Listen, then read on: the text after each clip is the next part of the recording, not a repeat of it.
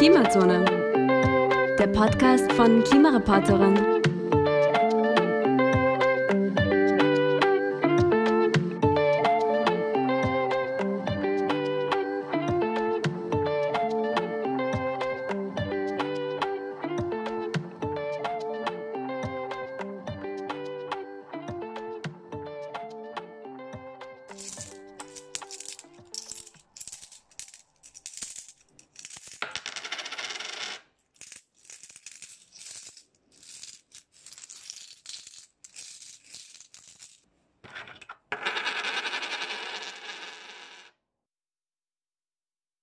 Jeder von uns kommt in unserem Leben öfters mit Geld in Verbindung. Viele von uns haben ein Sparbuch, einige eine Lebensversicherung, eine Vorsorgekasse oder auch Fonds etc. Aber was hat das eigentlich alles mit Klimaschutz zu tun? Genau mit dieser Frage haben wir uns in dieser Podcast-Folge auseinandergesetzt. Hallo und herzlich willkommen in der Klimazone, dem Podcast von Klimareporterin. Ich bin die Sophie. Und ich bin die Nina. Freut mich heute mit dir hier zu sein. Freut mich auch sehr. Heute geht es um Green Finance.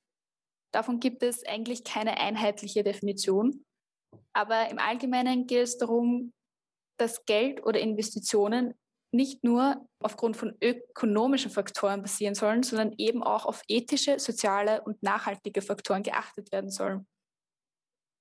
Das Geld soll nicht nur einen ökonomischen, sondern einen gesamtgesellschaftlichen Nutzen bringen und Finanzflüsse in Richtung einer nachhaltigen Entwicklung gelenkt werden. Denn wo Geld ist, da kann auch was entstehen und da kann was erzeugt oder erarbeitet werden.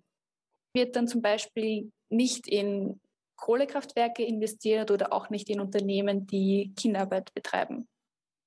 Wenn man jetzt zum Beispiel in Fonds und Anleihen investieren will, kann man ähm, direkt in nachhaltige Unternehmen investieren und diese dann direkt unterstützen oder auch nachhaltige Projekte unterstützen.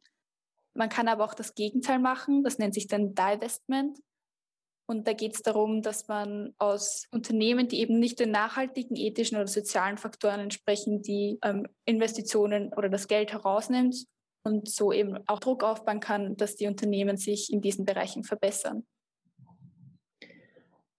Okay, und ich persönlich fühle mich jetzt aber ehrlich gesagt nicht als Investorin. Warum sollte ich mich jetzt damit beschäftigen oder wie betrifft das jetzt einen selber? Jeder oder jeder hat wahrscheinlich das Geld auf einer Bank liegen, hat ein Sparkonto und so weiter. Und eben nicht nur, wenn man Geld für Produkte ausgibt, hat das einen Einfluss, sondern auch, wenn man es auf der Bank liegen hat. Wisst ihr zum Beispiel, was die Bank mit eurem Geld macht? Die Bank ist nämlich genauso gewinnorientiert und sie versucht, Geld aus eurem Geld zu machen. Und das kann sie eben dadurch erzielen, dass sie Unternehmen oder privaten Personen Kredite vergibt und so durch die Zinsen Geld einnimmt oder eben auch in Fonds investiert. Und so können sie auch nicht nachhaltige, nicht ethische, nicht soziale Unternehmen unterstützen durch ihr Geld.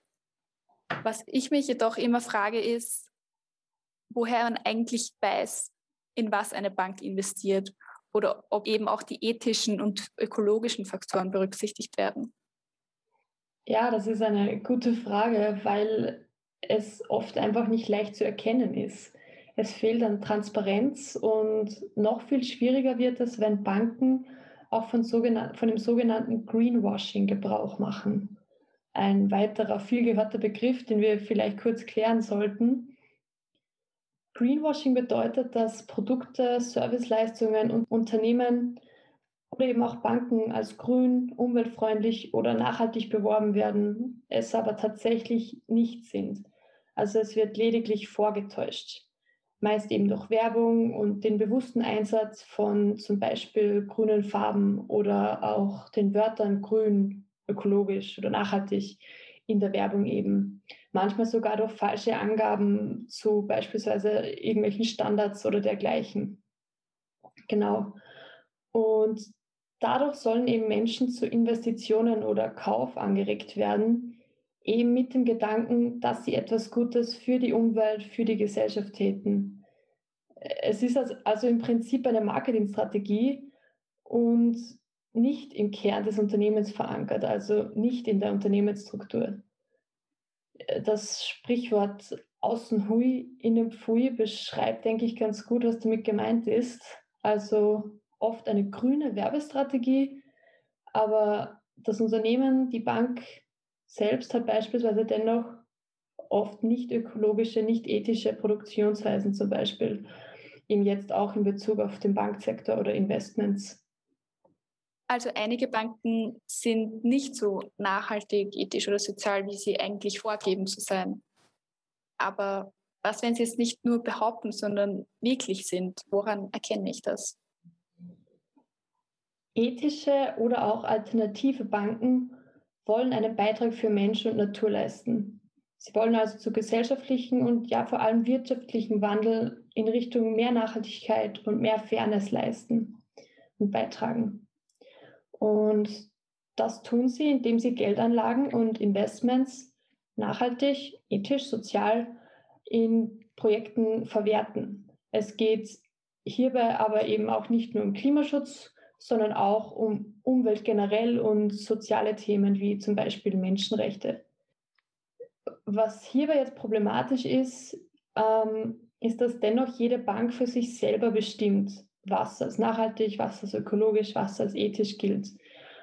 Und es irgendwie keine universelle Bestimmung gibt.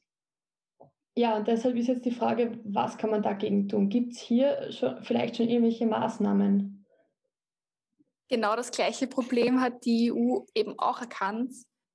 Und sie wollen mit den sogenannten ESG-Kriterien eine Vereinheitlichung schaffen und auch den Investoren und Investorinnen eine Unterstützung bieten oder eine Orientierung, welche, Invest welche Investitionsmöglichkeiten oder welche Finanzprodukte wirklich nachhaltig sind oder auch sozial und ethisch sind. Das E steht für Environment, also Umwelt. Da wird eben darauf geachtet, welchen Energieeinsatz die Unternehmen haben, welcher Anteil erneuerbare Energie dabei ist, welche Klimawandelstrategie verfolgt wird und so weiter. Das S steht für Social. Da wird darauf geachtet, ob die Unternehmen die Menschenrechte achten, ob die Kinderarbeit und Zwangsarbeit verboten sind, ob es Chancengleichheit und Diversität gibt, etc.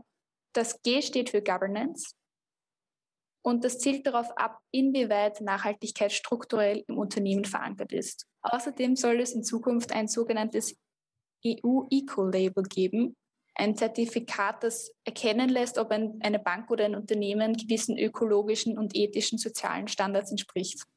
Weitere Labels, die es auch jetzt schon gibt, sind unter anderem das österreichische Umweltzeichen für nachhaltige Finanzprodukte, das FNG-Siegel und bei Vorsorge- und Pensionskassen, die prüft eben die österreichische Gesellschaft für Umwelt und Technik.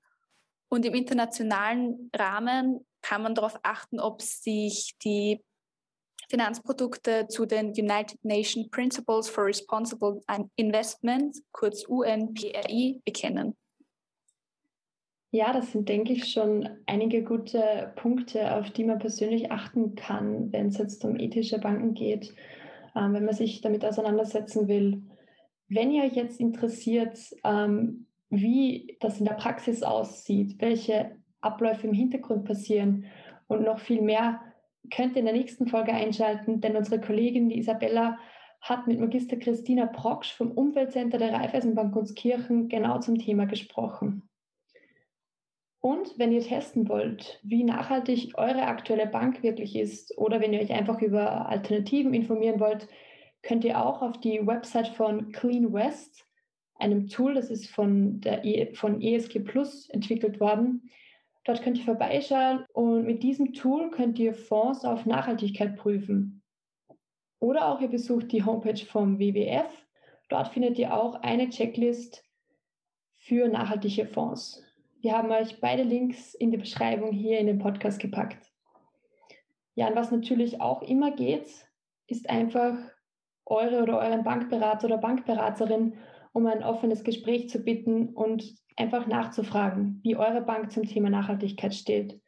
Natürlich wichtig hier ist ja vielleicht auch mit dem Begriff Greenwashing im Hinterkopf, ist es immer reflektiert und kritisch zu bleiben. Aber grundsätzlich ein persönlicher Austausch ist, denke ich, ein guter Ansatz. Zusammengefasst, was jeder oder jede tun kann, nachschauen, nachfragen, wie es die Nina gerade erwähnt hat, nachbessern, also nicht alles gleich glauben, was einem erzählt wird, die Fakten prüfen, nochmal drüber nachdenken, nochmal recherchieren und auch auf Gütezeichen und Zertifikate achten, die helfen sehr bei der Orientierung. Genau, ja. Und abschließend möchten wir vielleicht nochmal die Frage aufgreifen, warum es denn überhaupt wichtig ist, dass wir uns individuell mit Green Finance, Greenwashing oder ja konkret mit dem Hintergrund unserer eigenen Bank auseinandersetzen. Sophie, warum ist es für dich wichtig?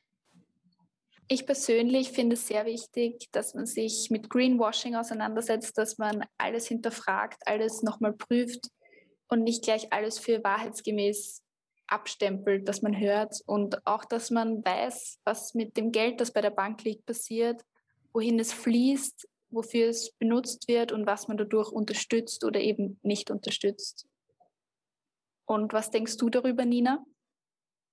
Ja, ich muss sagen, ähm, ich habe mich vor dieser Folge noch nicht sehr viel mit dem Thema auseinandergesetzt, aber habe jetzt festgestellt, dass es enorm wichtig ist, weil eben der Finanzsektor sehr groß und einflussreich ist. Und nur wenn wir beginnen, die bestehenden aktuellen Strukturen auch zu hinterfragen, ähm, kritisch sind und eben auch nach Alternativen suchen, ähm, nur dann werden wir es irgendwann schaffen, nachhaltigere und ethisch korrektere Systeme entstehen zu lassen.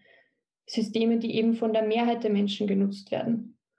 Und ja, ich bemühe mich in vielen Bereichen des Alltags, ähm, diesen ökologischer, nachhaltiger zu gestalten. Und dazu gehört nun mal auch die fast täglich verwendete Bankomatkarte. Dann danke für das schöne Schlusswort, Nina. Ja, danke Sophie für den interessanten Austausch heute. Ja, wir sind die Klimazone, der Podcast von Klimareporterin und ihr findet uns auch auf Social Media, nämlich auf Facebook, Instagram, Twitter oder auch auf unserem Blog klimareporter.in. Also wir würden uns freuen, wenn ihr mal vorbeischaut. Dank auch an euch, liebe Hörerinnen und Hörer, dass ihr heute mit dabei wart und bis zum nächsten Mal in der Klimazone. Bis bald!